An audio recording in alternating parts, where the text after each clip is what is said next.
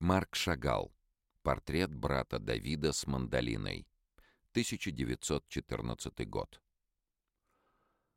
Один из самых ярких представителей русского авангарда и парижской школы, Марк Мовша Шагал, родился под Витебском. Учился у Юделя Пена, а в 1907 году переехал в Петербург и занимался у Льва Бакста. В 1911-м Шагал уже в Париже.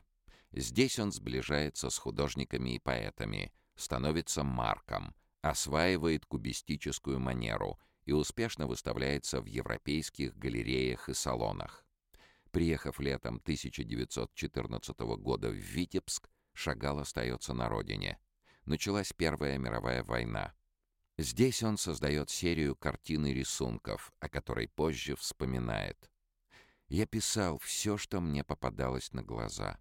В Витебский цикл Шагала вошли виды города и портреты его жителей, в том числе родных и близких художника. Тогда же он создал несколько портретов младшего брата Давида, вернувшегося с фронта без ноги.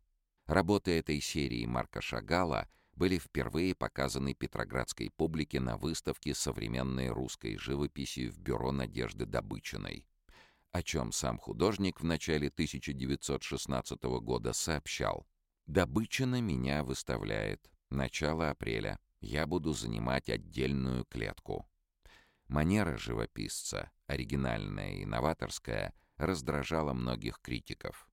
В газетах писали «В третьей комнате усажен некий Марк Шагал, специализировавшийся на изображении евреев.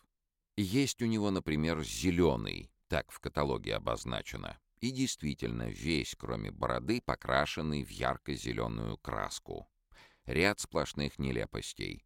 Летающие в комнатах по воздуху безрукие люди всевозможных цветов. Соответствующие аксессуары.